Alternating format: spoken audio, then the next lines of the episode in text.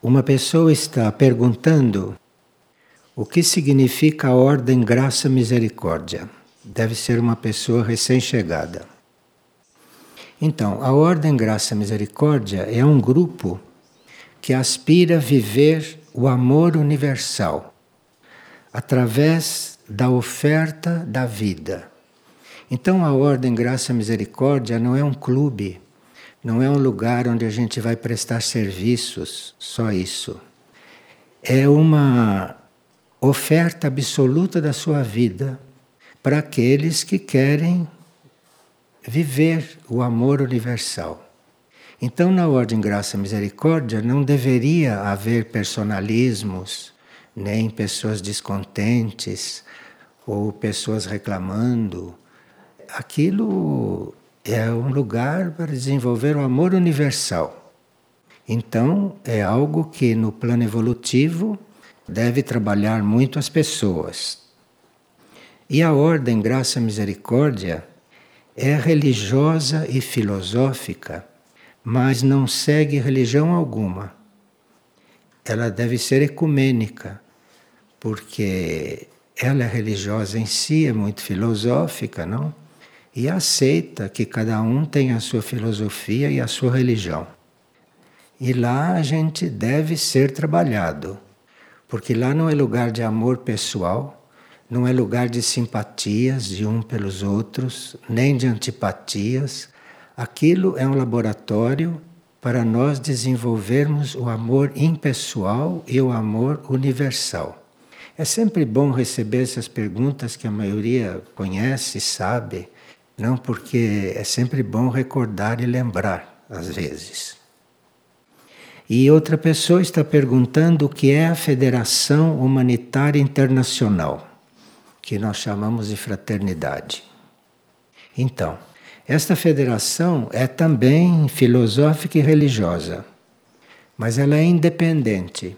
Ela não tem ligação com nenhuma outra instituição e deve ser neutra. Agora, a federação, ela além de ser neutra, de não ter partidos, não ter preferências religiosas, apesar de ser religiosa, ela é neutra.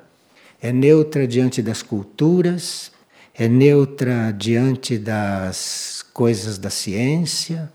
Então, se a ciência diz um absurdo, como às vezes diz, ela deve ficar neutra. Se a ciência acerta, ela fica neutra. A federação é sempre neutra diante de qualquer coisa. A federação é neutra. Ela deve ser também ambiental. Ela deve cuidar do ambiente.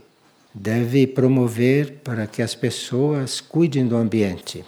Não é só das pessoas. E cuide da unidade entre os seres. Então, a federação, por exemplo, manda missionários para a África. Manda missionários para a África porque parece que a maior necessidade está lá. Apesar daqui haver muita miséria, muita miséria mesmo, mas parece que lá há mais. E outra coisa também, enquanto nós não equilibrarmos um pouco o karma com a África, porque vocês devem se lembrar, não é? Da África importaram escravos que tiveram mão de obra forçada aqui, não? Vocês se lembram? Isso criou um karma dentro do universo e para se fazer certos trabalhos espirituais aqui, para Maria, por exemplo, poder ter as portas abertas para fazer tudo o que for possível aqui, é preciso regular o karma com a África. Então, por isso que as missões estão indo para a África. E depois dessas duas que foram para a Etiópia, vai haver mais duas para a África. E nós teríamos que mandar tantas missões até que este karma se equilibre um pouco. Porque a história não se conta direito, não essa história oficial. Então nós não temos ideia de qual é o nosso débito para com a África.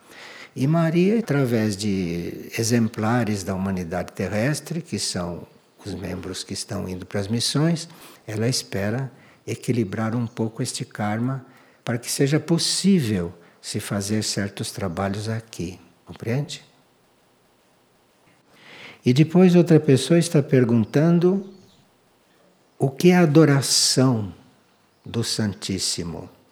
Vê-se que é uma pessoa que ou não tem religião como tantos, ou tem outras religiões e quer saber o que é isso. Frei Arthur publicou alguns livros que são muito claros sobre esse assunto e são muito atuais e são bem dimensionados também. Explica muito bem por que adoração.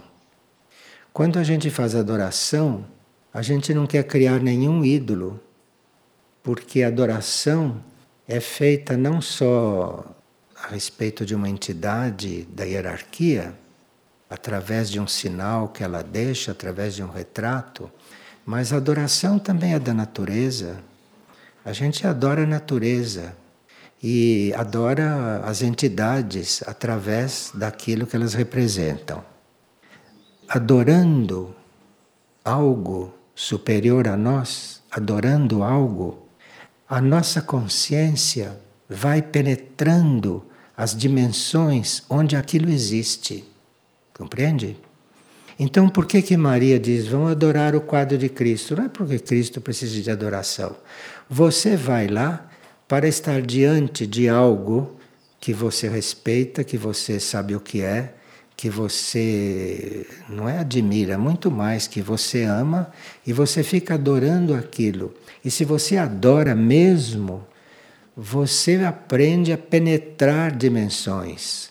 E através dessa atração que você experimenta e que você ali se doa, através disso a sua consciência tem possibilidade de penetrando dimensões até a dimensão aonde aquilo que você está adorando se encontra. De forma que o trabalho de adoração não é um trabalho curto. Você se inicia um trabalho de adoração, você vai fazer aquilo indefinidamente, porque até você chegar naquela dimensão daquilo que você está adorando, custa um pouco. Então o trabalho de adoração, como se explica ali no livro, não? Vai te aproximando daquilo que você está adorando. Então, você vai atravessando dimensões, se adora realmente, você vai atravessando certas dimensões e sua consciência pode usufruir daquele plano. Claro que você adorando um quadro de uma entidade planetária ou de uma entidade cósmica, não é? Você não vai chegar naquela dimensão de repente. Você precisa adorar mesmo. Você precisa amar a adoração. Então é por isso que se faz adoração. Não é que eles precisem ser adorados, está vendo? Eles se prestam como elementos, eles se prestam como alvo de vocês fazerem adoração. E lá no plano onde eles se encontram, eles recebem tudo aquilo que vocês estão emitindo.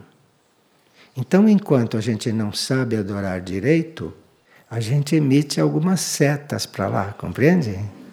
E eles então transmutam aquelas setas, transmutam e aceitam aquilo que nós emitimos. Nós podemos, por exemplo, na adoração, emitir para Cristo amor humano. Amor humano é uma flecha, uma flechada, né? Então ele transmuta aquilo, transmuta muda o que você emitiu. E aí você vai evoluindo. Por isso é que a gente precisa adorar aquilo que é real e aquilo que é verdadeiro, não? Não é adorar qualquer coisa porque você acaba se misturando com aquilo. E outra pessoa pergunta: o que é mais necessário para converter o meu coração para poder servir com pureza. E o que fazer mais para ajudar na conversão do coração alheio? É. Você não pode ajudar na conversão de ninguém se você não se converte primeiro, né? Você primeiro se converte. Você primeiro converte o seu coração. E quando o seu coração está convertido, isto é, Quando o seu coração não está mais voltado para as coisas do mundo, para as coisas materiais, o seu coração se converteu. Ele está voltado para as coisas superiores. Quando você conseguiu a conversão do seu coração, então a partir daí você irradia isso. E basta que você esteja próximo de uma pessoa, você o está ajudando a fazer isso, porque o coração irradia. E quando o seu coração se converte, quando no seu coração você deixa de ter ressentimentos, deixa de ter essas coisas humanas, né, que todo mundo tem. Quando o seu coração se converte, quando o seu coração muda, quando o seu coração começa a amar impessoalmente, começa a se ofertar, aquilo você não precisa ensinar para ninguém como é que faz. Você não precisa nem falar nisso.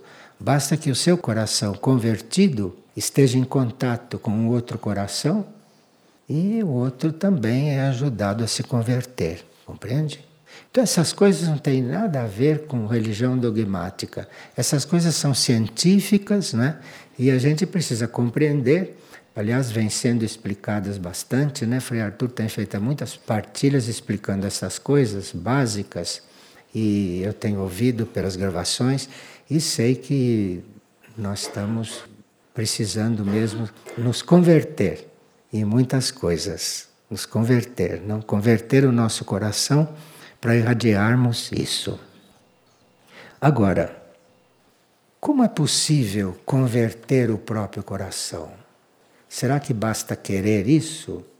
Se ele sempre foi voltado para as coisas materiais, sempre foi voltado para o amor humano, sempre foi voltado para as simpatias, sempre foi voltado para as coisas do mundo, como é que você converte isso? Então, você precisa, se você quer converter seu coração e fazer com que ele que ele sirva à humanidade, você precisa se esvaziar de você. Isto é, se você quer mesmo isso, porque isso tem um valor enorme, isso tem um valor universal. Um coração convertido chega num lugar e muda todo o ambiente com amor. Então, você aí precisa se esvaziar de você. E precisa ficar observando. Tudo aquilo que é você, você diz: sai. Sai daí. Eu estou querendo outra coisa. Então você vai se esvaziando de você.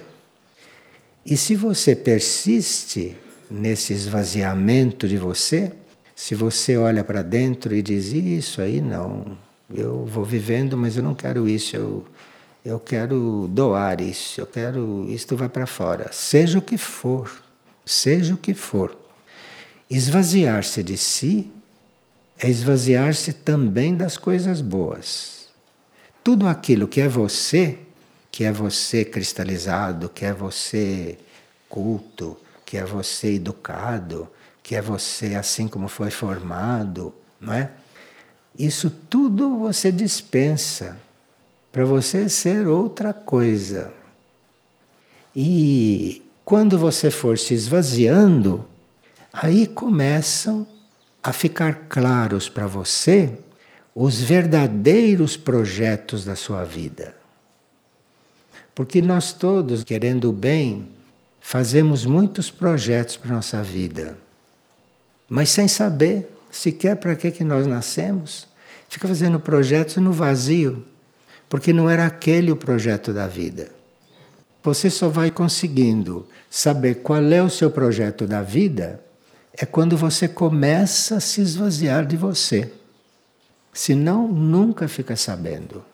Nós, assim como estamos, construídos artificialmente, construídos inclusive através das coisas que geramos, as coisas que combinamos na nossa vida, isso tudo não é o projeto da nossa vida.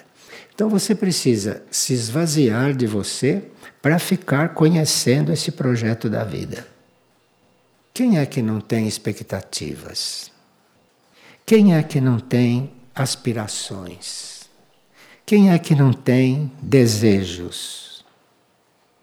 Tudo isso tem que sair e tem que ser substituído Em vez de você ter os seus desejos, você tem que substituir isso por desejar seguir uma vontade maior que você não conhece, que não é sua. Compreende? Então, mesmo as nossas boas intenções, nós temos que nos esvaziar delas. Porque senão nós não chegamos a conhecer qual é o projeto para a nossa vida. E é preciso canalizar todo o amor, canalizar todas as nossas intenções para aquilo que é essa vontade maior para nós, que nós não sabemos qual é. Algum de vocês sabe qual é a vontade maior para vocês? Eu luto para descobrir isto. Vocês sabem qual é a vontade maior para vocês? Qual é a vontade do universo para vocês? Então veja como é necessário a gente se esvaziar, para ter isso claro. E assim nós podemos então ficar conhecendo outras formas de amor, ficar conhecendo outras formas de compaixão. Tem gente que tem compaixão de quem sofre. Ele tem que se esvaziar disto. Ele não sabe por que, que aquele sofre. Você vai ter compaixão de uma coisa destas, você vai deixar de sofrer, porque aí você melhora a situação dele. E depois vai ver se você pode fazer alguma coisa diante daquilo. Mas querer cortar o sofrimento dele, o que é isso? Se ele está aprendendo através do sofrimento, vocês, se já sofreram de verdade, vocês devem saber o que vocês aprenderam com o sofrimento, não é? E quanto mais sofreram, mais aprenderam. Sabem disso, né? Se vocês não tivessem sofrido, vocês nem estariam aqui ouvindo essas coisas. Porque quem sofreu pouco não quer saber de sofrer.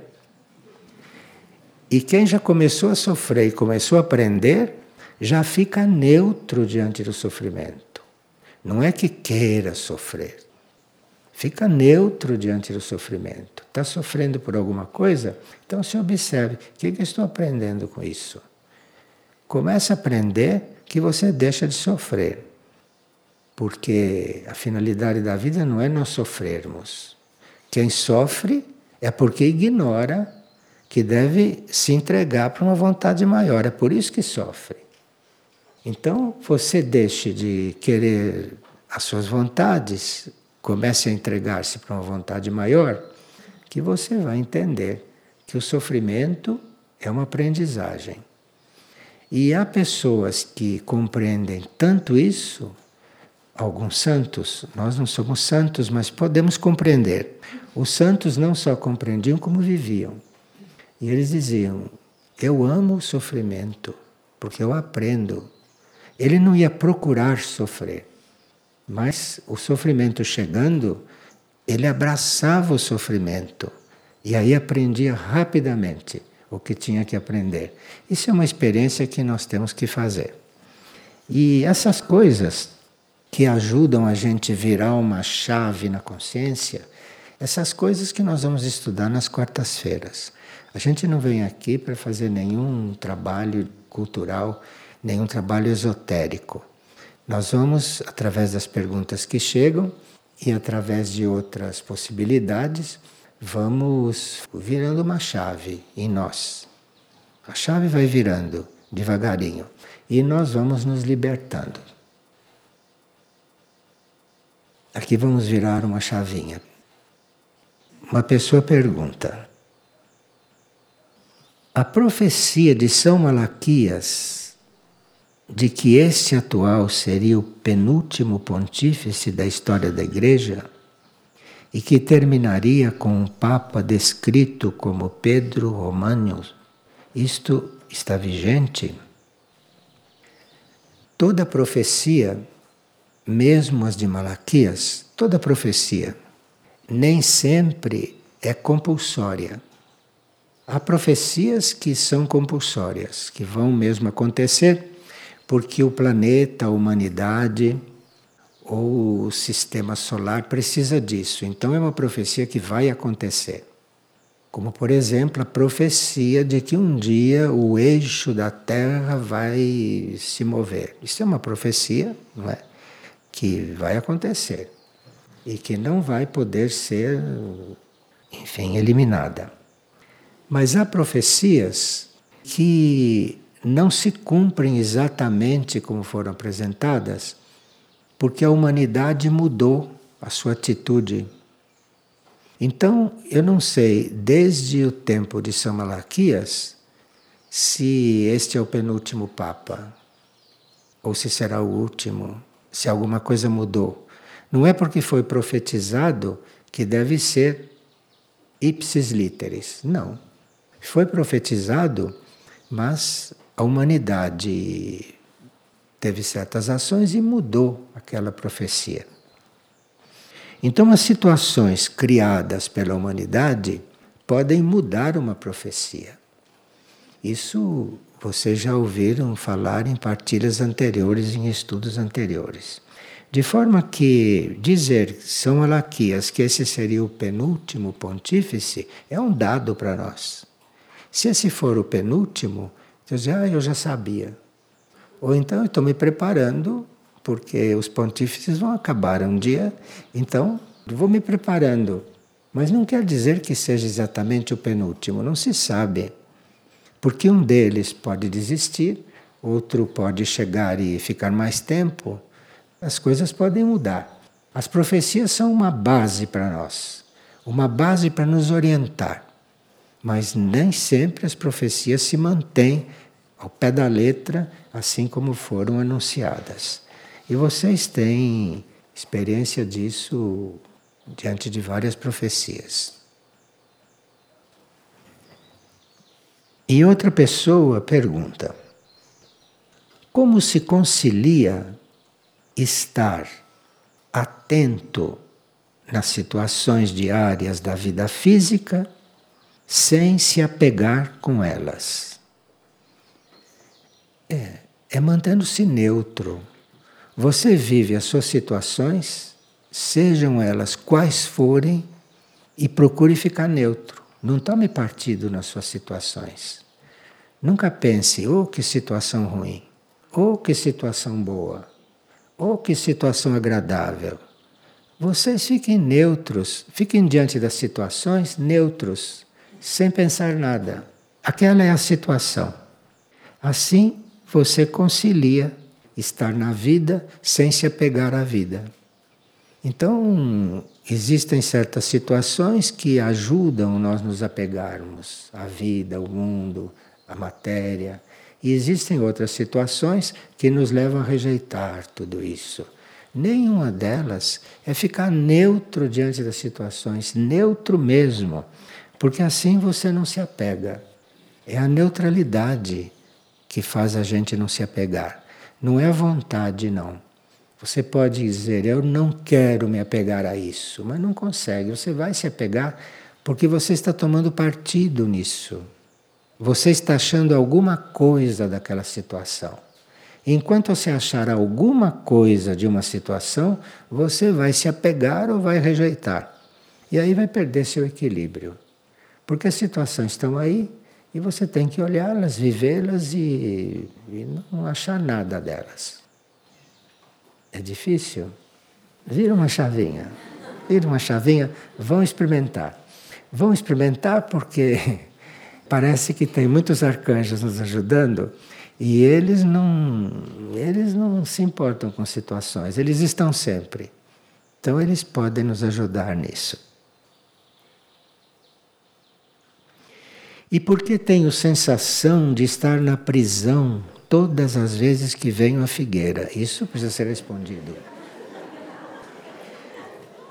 Porque se a pessoa se sente na prisão e continua vindo, é importante isto, muito importante.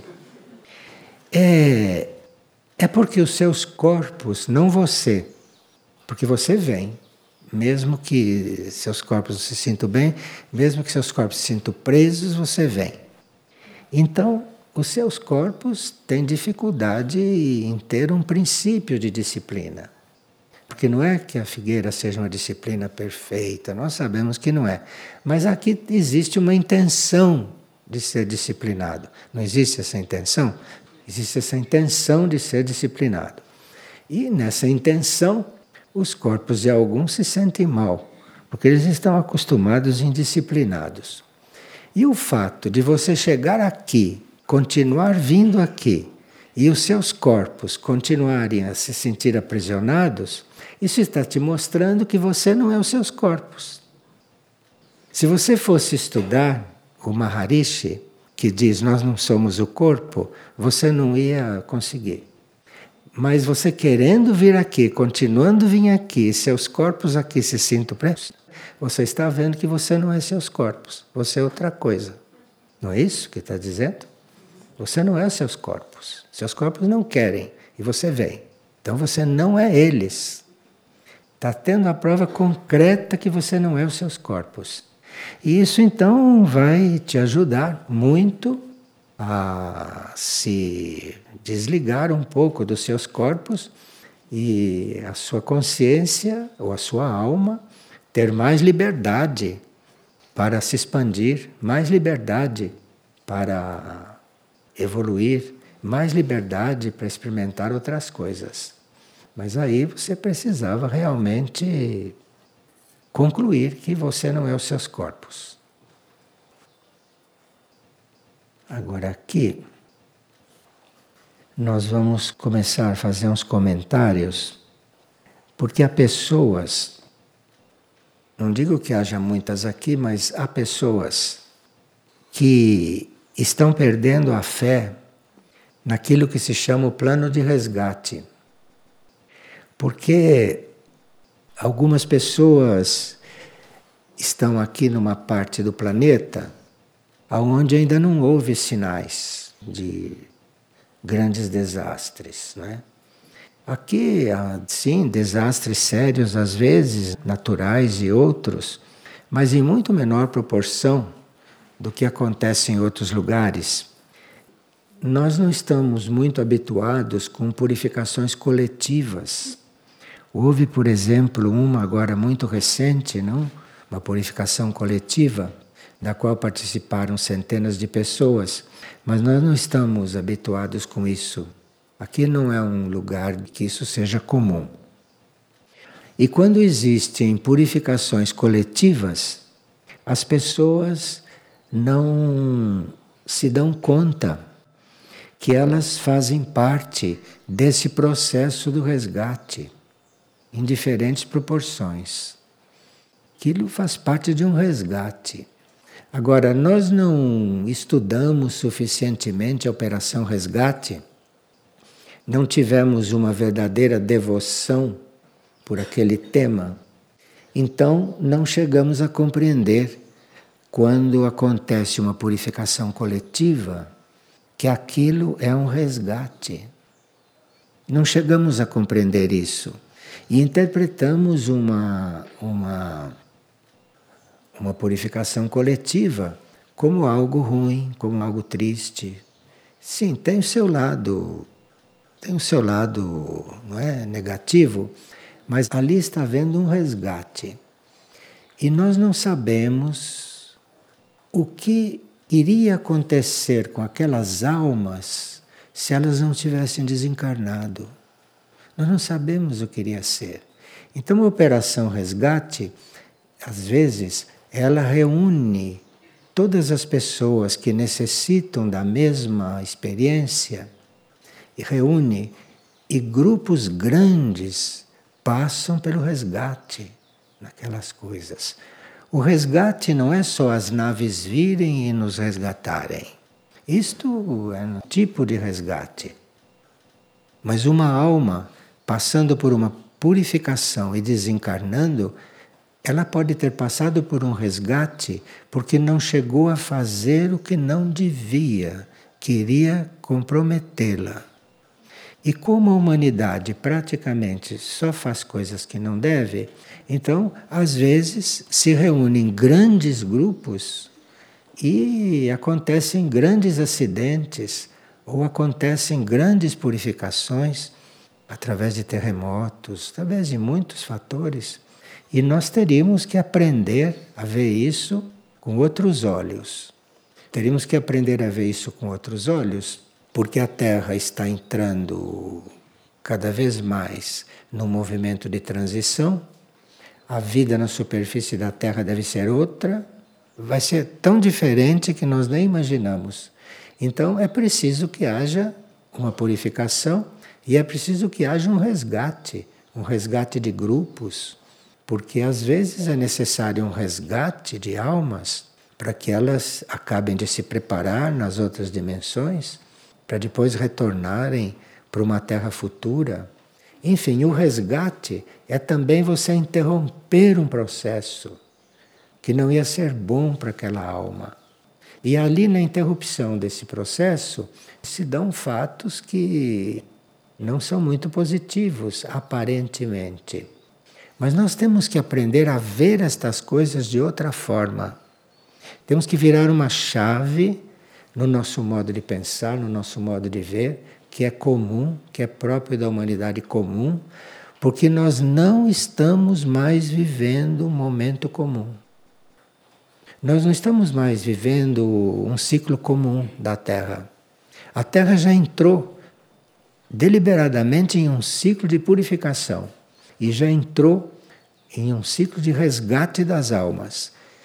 E nós temos que ver tudo desse ponto de vista, porque aí vamos aprendendo, não é, o que se passa. Então, esses fatos, nas quais estão incluídas centenas de pessoas, e nós vamos ver muitos fatos. O karma nosso, ou o karma deste lado do mundo, não tem sido muito rigoroso neste campo, mas não sabemos como vai ficar isso daqui a pouco. Motivo nós temos dado para acontecer um resgate desse tipo. Isso representa um treinamento para todos, principalmente para nós que estamos observando isto. Nós temos que observar essas coisas de um ponto de vista espiritual. Se aconteceu, é porque foi o melhor caminho. A mente comum, a mente normal, custa aceitar isto. Então o que acontece foi o melhor caminho, parece que não houve outro, para libertar certas almas, ou para evitar que certas almas se perdessem. Parece que não houve outro. Às vezes haveria outros caminhos opcionais, mas nem sempre. Às vezes tem só uma coisa que vai fazer com que aquela alma desperte, com que aquela alma se salve, com que aquela alma mude de rumo, enfim, que ela não se destrua. Então precisamos cuidar da nossa sintonia. É outra coisa que nós teríamos que cuidar, a nossa sintonia.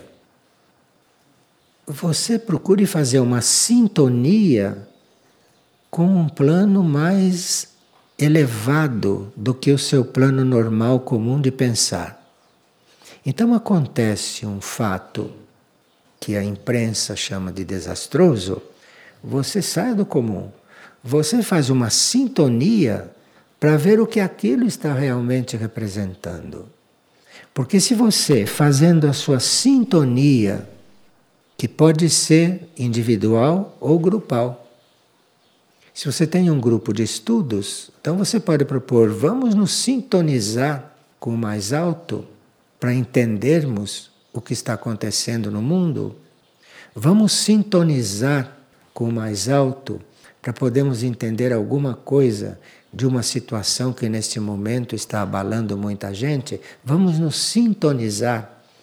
E se vocês se sintonizam em grupo para buscar uma compreensão, há mais possibilidades de descer a luz. Porque a luz desce e vários canais podem recebê-la, é? depois se somam com aquilo que compreenderam e às vezes se obtém bastante resultado para os estudos. Nesse momento, dizem os instrutores que nos conduzem, eles dizem que nesse momento há pessoas que se encontram quase no auge da própria provação. Pode não ser o caso de nenhum de nós, né? Todos nós estamos sendo provados, mas não sei se já chegamos no auge da provação. Precisamos nos preparar para isso. Uma certa altura, a nossa aprovação vai chegar no auge. E aí, há pessoas, não todos, que estão chegando neste auge. Estão chegando. Eles estão chegando naquele ponto de terem atingido o mais alto nível da sua provação. E aí, se nós tivermos um pouco de paciência, se nós tivermos fé e se nós tivermos compreensão por aquilo que não sabemos, por aquilo que não conhecemos, não é? Nós nos sentimos aliviados. Então, se um nosso instrutor nos passou isso, é porque deve haver alguém aqui que está chegando no auge da aprovação. Não é? Deve haver alguém. Ou vários, não sei, ou grupos. Então já está nos preparando para o auge da aprovação, que nós não sabemos qual é. Está dando a receita. À medida que a aprovação vai se intensificando, vocês observam que há muitas pessoas por aí que estão com a aprovação muito intensificada, não é? Pode não ser vocês ainda, mas se preparem, porque isso é um momento da purificação que todos nós passaremos. Então, quando chegar neste auge que você diz, bom, mais que isso não pode ser. Não é o caso de nenhum de vocês ainda, né? Mas se preparem.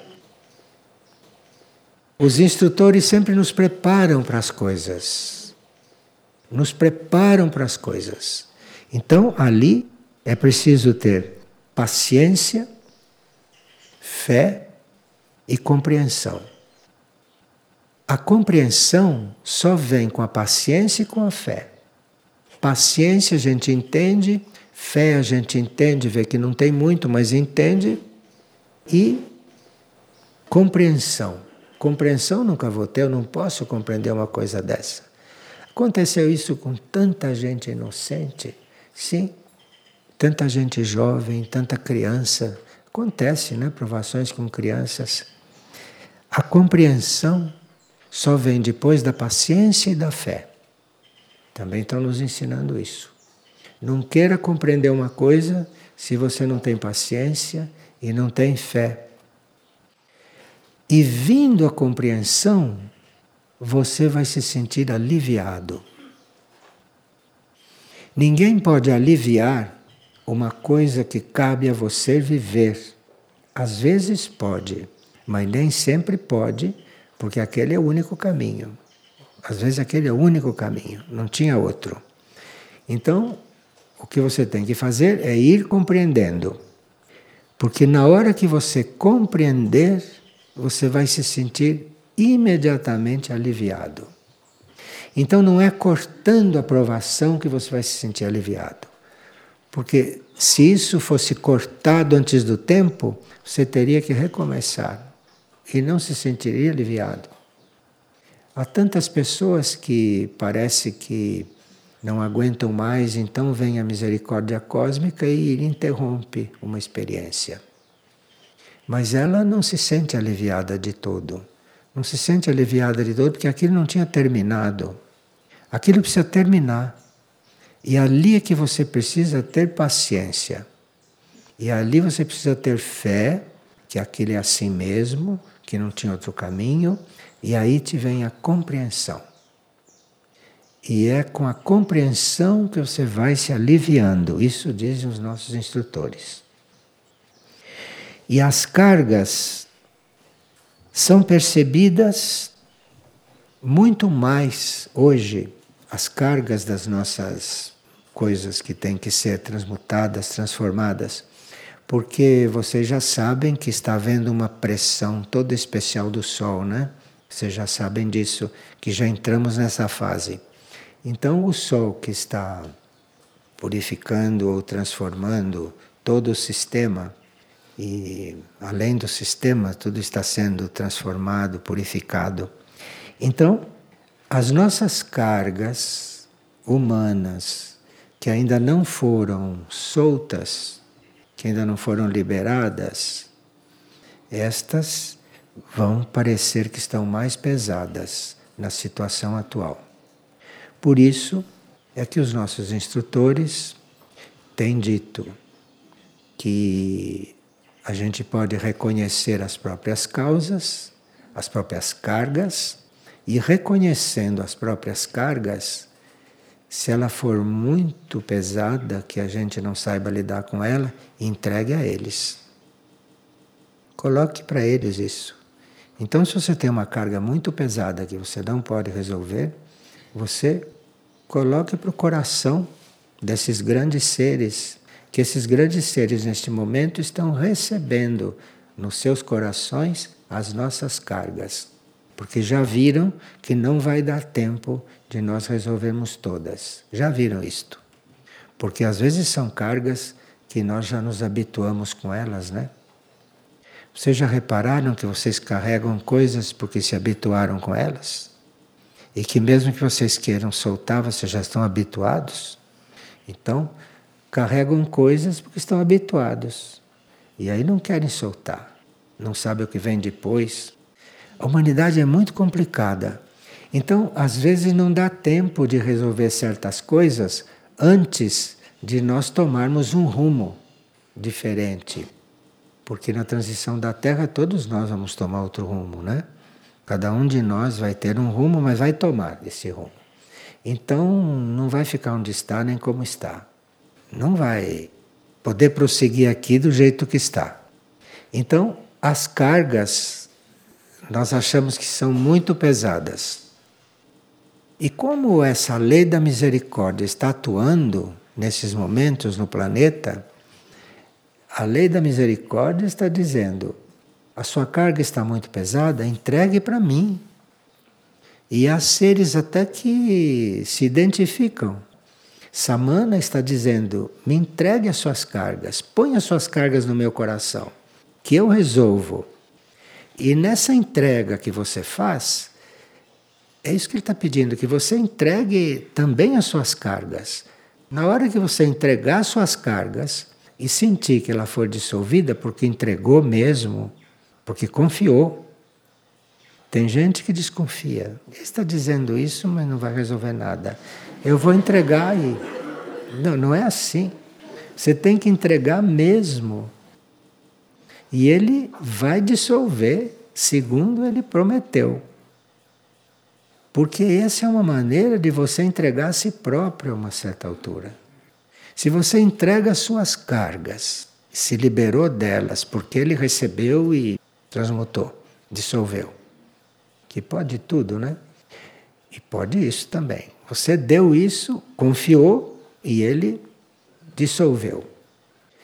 Você com isso ficou preparado para começar a entregar a si mesmo. Porque quem entrega as cargas, porque nós gostamos das nossas cargas, sabe? Nós gostamos. Estamos acostumados com ela e achamos que as nossas cargas nos dão uma série de contatos, de das coisas do amor humano que você sabe. Então, se você entrega uma carga dessa realmente e ele dissolve, ele acaba com ela, você abriu uma porta em você para você se entregar. Entregar o ego, entregar você mesma. Agora, isso não é uma teoria, isso você mesmo vai aprendendo.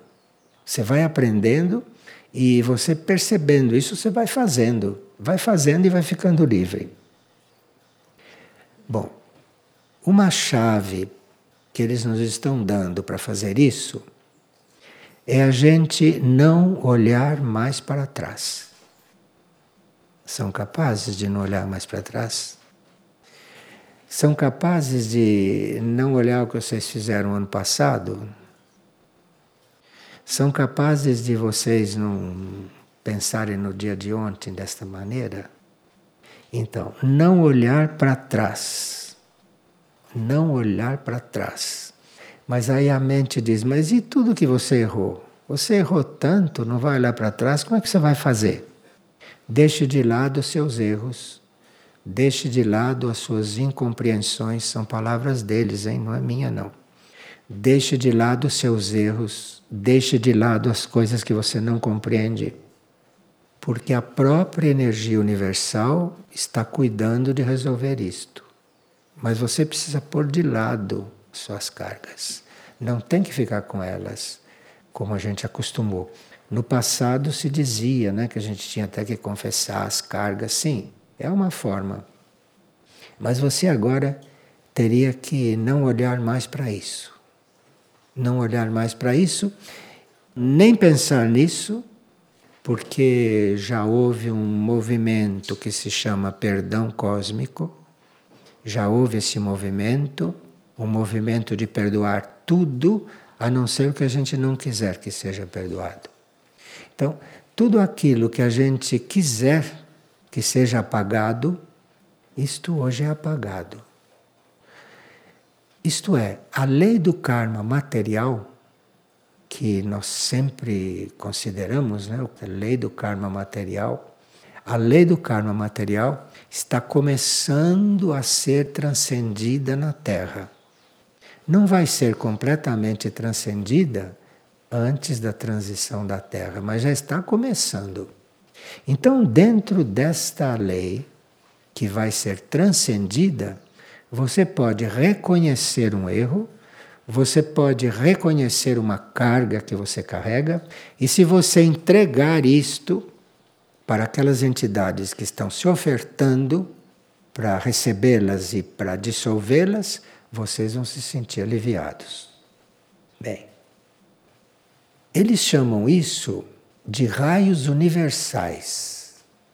Nós conhecemos os sete raios, né? conhecemos os raios superiores, mas existem muitos raios que nós não conhecemos ainda, e existem muitos raios que ainda não foram aplicados na Terra e que começam a ser aplicados agora, porque não há mais muito tempo para as coisas acontecerem normalmente e naturalmente. Então, existem raios universais que estão cuidando da nossa purificação individual e da nossa purificação grupal.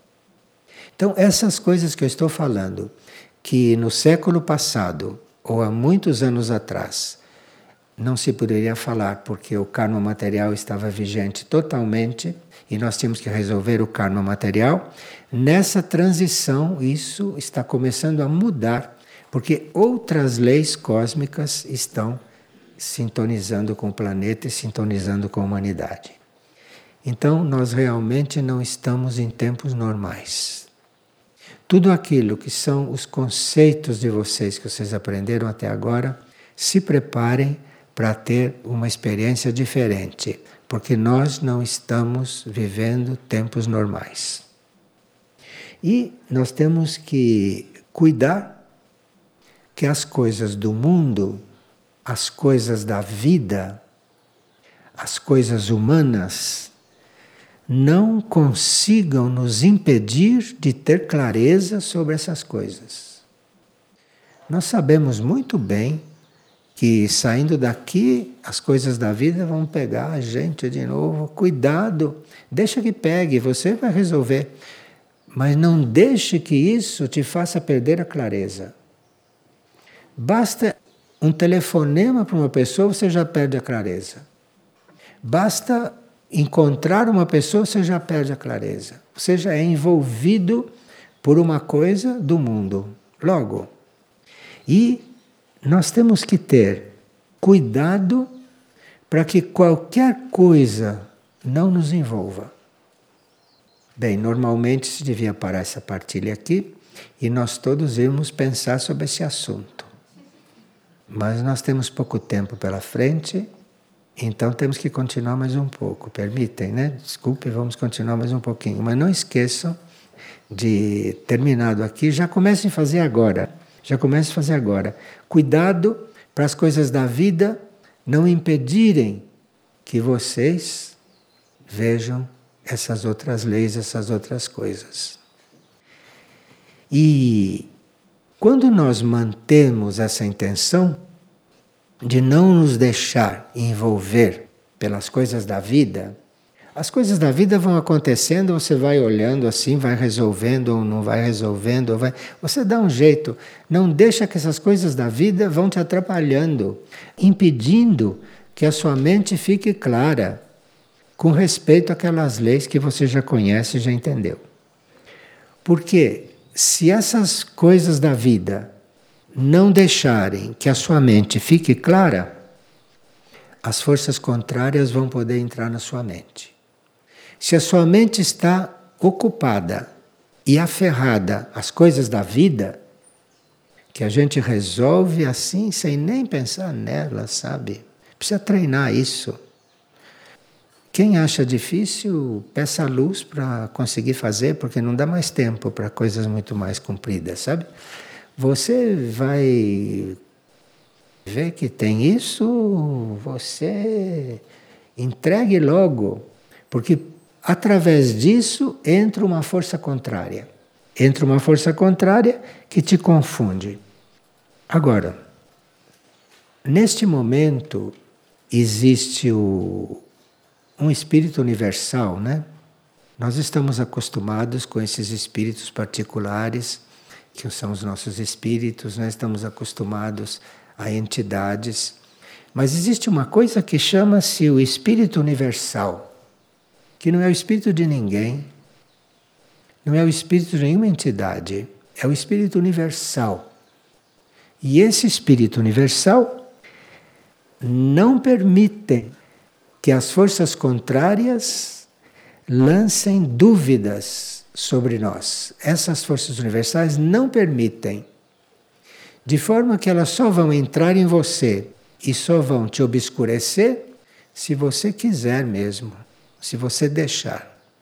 Porque o menor movimento de não se entregar a elas vai ser ajudado por esse espírito universal. Que você não sabe de onde vem, vem do universo isso. Isso os nossos instrutores estão nos dizendo o tempo todo.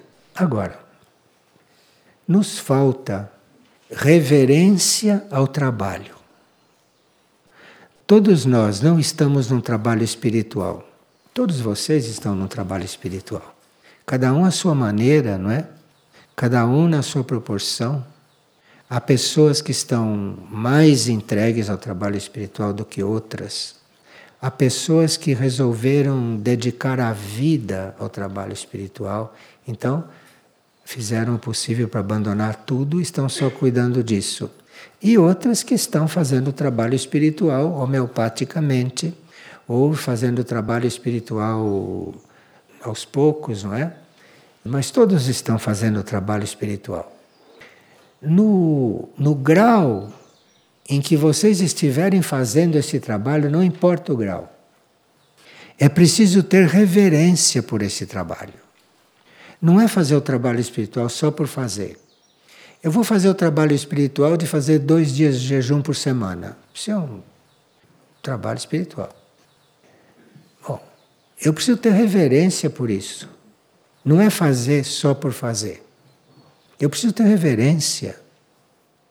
Eu preciso reverenciar esse trabalho, o trabalho em si. Porque aí você vai fazer o jejum direito, como deve, como precisa. Mas se você não tiver reverência por essa proposta, reverência pelo trabalho de jejum, você não vai conseguir muita coisa não. Você vai conseguir emagrecer algumas gramas. Vai olhar no espelho e vai ficar contente com isso. Mas o jejum não é para isso, não. Vocês já sabem, né? Já ouviram várias partilhas sobre o jejum. Então é preciso reverência pelo trabalho. Então, Maria nos diz: Orem um rosário por dia. Não é só pegar o rosário e orar. Você precisa ter reverência por esse trabalho. Você precisa reverenciar esse trabalho para fazê-lo direito. Primeiro você precisa ter reverência pelo trabalho espiritual que está fazendo. E depois você precisa, já que tem reverência pelo trabalho e que vai entrando no trabalho que está fazendo, você precisa cuidar da sua sintonia com o trabalho. não é fazê-lo formalmente, não é fazê-lo só disciplinadamente, ordenadamente. Você precisa ter reverência por aquilo, porque afinal aquilo te foi dado como um instrumento de libertação. Então você precisa ter reverência por aquilo. Um jejum feito com reverência é completamente diferente do que um jejum material que você faz disciplinadamente, obedientemente. É completamente diferente. Experimentem. E depois você precisa cuidar da sintonia, da sintonia com que você faz aquilo. Eu estou em sintonia não é com a comida que eu estou deixando de comer. Eu estou em sintonia com o jejum. Eu estou em sintonia com esse ato de me privar de alguma coisa para me esvaziar um pouco, para mudar um hábito para dar ao meu corpo físico um, um momento de repouso, compreende? Mas precisa entrar em sintonia com isto tudo. E se você faz isso grupalmente, como aqui em Figueira nós fazemos os trabalhos espirituais grupalmente em geral. O trabalho individual fica por conta de cada um, nós nem sabemos qual é. Mas o trabalho grupal é feito em sintonia de grupo. E é preciso cuidar daquela sintonia. Então, se vocês estão fazendo um jejum por semana, ou dois jejuns por semana, ou o que for, na sua casa, você está entrando em sintonia com aquilo individualmente. Mas se você está fazendo aquilo com outra pessoa ou com outras pessoas, cuide da sintonia grupal quando faz aquilo. Porque você está somando sintonias então você vai mais a fundo naquele trabalho. Vai mais a fundo. E depois, nós precisamos de ter um pouco mais de noção de responsabilidade no nosso trabalho espiritual. Porque quando você começa a fazer um trabalho espiritual, você fica responsável pelo que aquilo produz no seu corpo, em você ou no ambiente. Então nós temos que ter responsabilidade sobre aquilo. Nós não podemos fazer um trabalho espiritual correto e não nos sentirmos responsáveis por aquilo que aconteceu conosco e voltarmos a fazer as coisas como fazíamos depois de um trabalho. Isto é falta de responsabilidade, porque você submeteu o seu ser ou o ser dos outros a uma certa sintonia e depois retrocedeu, depois voltou atrás, depois relaxou. Aquilo vai desgastando o seu mecanismo. Isso vai desgastando. Então é preciso se responsabilizar pelo trabalho. O trabalho espiritual que eu assumo, eu me torno responsável por ele. Tornar-se responsável quer dizer não deixar que isso se dissolva, não deixar que isto retroceda. Bem, hoje nós nós giramos algumas chavinhas, né? Algumas chavinhas. Bem, hoje nós temos 13 monastérios, seis no Brasil e sete no exterior. E nesses 13 monastérios, nós teríamos que neles trabalhar com responsabilidade trabalhar com mais responsabilidade, trabalhar com mais sintonia e trabalhar com mais reverência. Não é que os monastérios não estejam trabalhando com isso, estão trabalhando, mas precisa mais. Sempre precisa mais, não é? Sempre precisa mais. Sempre que a gente está fazendo uma coisa, sempre precisa mais, principalmente no monastério. E Nesses 13 monastérios, nós estamos tentando colocar em prática essas coisas que estão sendo ditas aqui para todos vocês.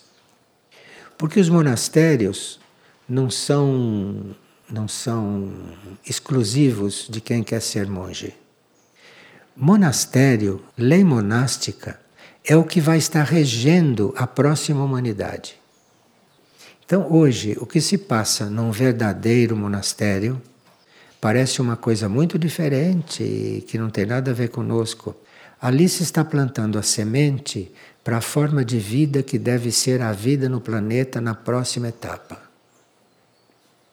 Claro que não precisa ser com aquela roupagem e não precisa ser com aquela forma, mas a essência daquilo, os monastérios que nós temos, os 13 monastérios e outros monastérios que existem pelo planeta que sejam verdadeiros, esses monastérios estão deixando aqui na Terra a semente de uma vida que será a vida que vai poder ser desenvolvida por todos numa próxima etapa do planeta.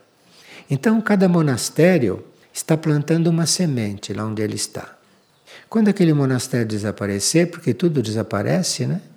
Tudo, tudo tem fim no, no, nesse nosso estado de consciência. Então, quando aquele monastério desaparecer, ali ficou uma semente. E aquela semente vai brotar quando houver condições na Terra, compreende? Então, a vida em um monastério hoje é uma vida muito trabalhosa. Para ser direito, é muito trabalhoso. Ninguém pode estar no monastério assim. Ah, aquilo, aquilo deve ser um trabalho contínuo. Porque aquilo é uma coisa que não está nas normas gerais normais. Não está. Quem entrou ali assumiu fazer uma vida que, embora ainda seja imperfeita, muito imperfeita, ele assumiu uma vida que é uma semente. É uma semente que vai ser para todos amanhã. Então, quando se fala de monastérios aqui, não pensem que isso não é com vocês. Isso vai ser com vocês no futuro, se não for hoje ainda. Vai ser com vocês no futuro. Se vocês tiverem que reencarnar nesta terra, vocês vão encontrar uma vida, uma civilização, depois da purificação, é lógico, né? Vocês vão encontrar uma vida que tem a ver com isso que os monastérios vivem hoje. Então nós temos que ter muita paciência com os monastérios, porque querem ser perfeitos. Mas perfeito, perfeito não pode, porque nós ainda não estamos na nova terra, né? Mas estão fazendo todo o possível e nós teríamos que ir observando isso para ir compreendendo que um dia vamos chegar lá. Como? Não sabemos como vai ser a forma, mas a essência é aquela. A essência é aquela. E hoje, nos nossos monastérios, nós temos 101 monges. 101. 101, esse um é simbólico. Quer dizer, passou de 100. 100 é um padrão. 101 passou de 100. Claro, já tem quase 20 anos, passou de 100. Então, aí precisa que a gente observe que não perca essa oportunidade. E veja aí, naquilo que eu já puder ir entrando, naquilo que eu já puder ir me sintonizando, não é que eu tenho que deixar minha vida para isso. Não, você tem que se sintonizando. Você tem a oportunidade de ter ali uma referência que você não vai viver nesta encarnação e que você não pretende nesta encarnação, porque você está num outro esquema, você não está ainda vivendo o que deveria viver, né? nenhum de nós está vivendo o que deveria viver. Essas coisas a gente tem que reconhecer. Tem que reconhecer para poder abrir uma porta para algo de real acontecer. Porque se nós reconhecemos isso, essas coisas, de alguma forma, nós abrimos uma porta em nós. E as energias que o universo está mandando, que eles chamam de energia da misericórdia, energia da redenção, essas energias que eles estão mandando e que nós não estamos recebendo com a devida compreensão, e não sei se estamos acreditando no que estamos recebendo, não sei se estamos acreditando, porque às vezes se fala nisso com tanta certeza, se fala nisso com tanta, tanta precisão, que as pessoas, será mesmo isso? Duvidam um pouco. Mas não importa não, isso faz parte do processo. Vão vivendo, vão vivendo que, que a misericórdia vem descendo e as coisas vão mudando. Mas nós estamos aqui numa oportunidade única, com esses 13 monastérios, com esses 101 monges e com todos esses colaboradores, porque os colaboradores são dezenas que se inscrevem como colaboradores dos monastérios. E às vezes são colaborações mesmo de almas, de oração, não é de, de vida, doam sua vida para ajudar, para colaborar. E isso tudo está formando essa semente, está formando essa semente. Então nós queríamos explicar um pouco isto, porque muitas pessoas perguntam por que, que os monges andam de uniforme, por que, que os monges. Quer dizer, são perguntas normais, né? E às vezes a gente virando uma chave assim, num certo sentido, as perguntas vão se aprofundando depois. Bom, agora nós queríamos comunicar para vocês, né, que nós hoje somos 328 grupos nas redes luz, grupos de estudos, grupos de orações. Sabe que quando dois ou três estão reunidos no nome dele, ele está entre eles, dois ou três. Imagina 328.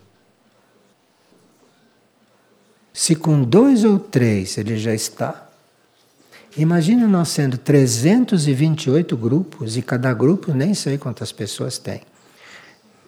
Haja força cósmica, não é? Para estar entre eles. Haja força cósmica. Então, vamos tomar a responsabilidade por aquilo que estamos fazendo. Vamos tomar essa responsabilidade. Nós somos de algum grupo, ali vocês estão reunindo uma antena. Aliás, 328 antenas. Vamos nos valer disso? Vamos ter responsabilidade por aquilo que estamos vivendo? Vamos ter reverência pelo trabalho? Vamos entrar numa sintonia cada vez maior? Porque a sintonia vai aos poucos. E toda essa energia que está concentrada nesses grupos, tudo aquilo que as outras dimensões estão mandando como resposta a esses mais de 300 grupos que se reúnem regularmente, vocês compreendem que vale a pena não é entrar em sintonia com isso. Vale a pena entrar nesta grande força que está aí disponível para nós. E alguém que fez algumas perguntas nos mandou alguns pensamentos, pedindo que a gente os leia aqui. Um pensamento que ele colheu foi o seguinte: quanto mais alto colocarmos nossa atenção, mais abrangente nos tornaremos. Nossa influência é maior. Ele disse que isso é um pensamento do Trigueirinho, eu não me lembrava mais. Quanto mais alto colocarmos nossa atenção, mais abrangentes nos tornaremos. Claro, né? E mandou um outro também pedindo que se lesse. Gera luz em teu ser mediante a oração, para que no teu caminho ilumines teus irmãos. Esse já é um pensamento que vem de algo feminino, né? Não é, esse é de Madhishimani. Vem de feminino. Veja a diferença. Gera a luz em teu ser mediante a oração, para que no teu caminho ilumine teus irmãos. Mandaram e. Querem que eu repita os dois? Quero. Quanto mais alto colocarmos nossa atenção, mais abrangente nos tornaremos. E o outro. gera a luz em teu ser mediante a oração, para que no teu caminho ilumines teus irmãos. Está naquele livro Mensagens do Grande Reino Celeste. Então, até sempre, obrigado.